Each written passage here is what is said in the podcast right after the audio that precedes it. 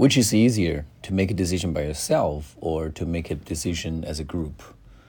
I totally think that making a decision by myself is much easier than making a decision with a group of people. This is because when I'm alone, I just need to consider my own benefits or disadvantages. I can analyze the situation according to my own perspective and come up with a decision very quickly. And also, um, I, I personally alone can take responsibility for the consequences. However, if I'm in a group, that means I have to take into account of everybody's perspective um, which might be contradictory to each other's perspectives.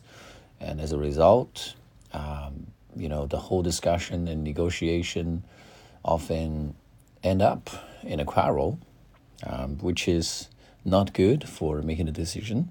And also, everybody has his own calculation, uh, so it's hard to reach a consensus.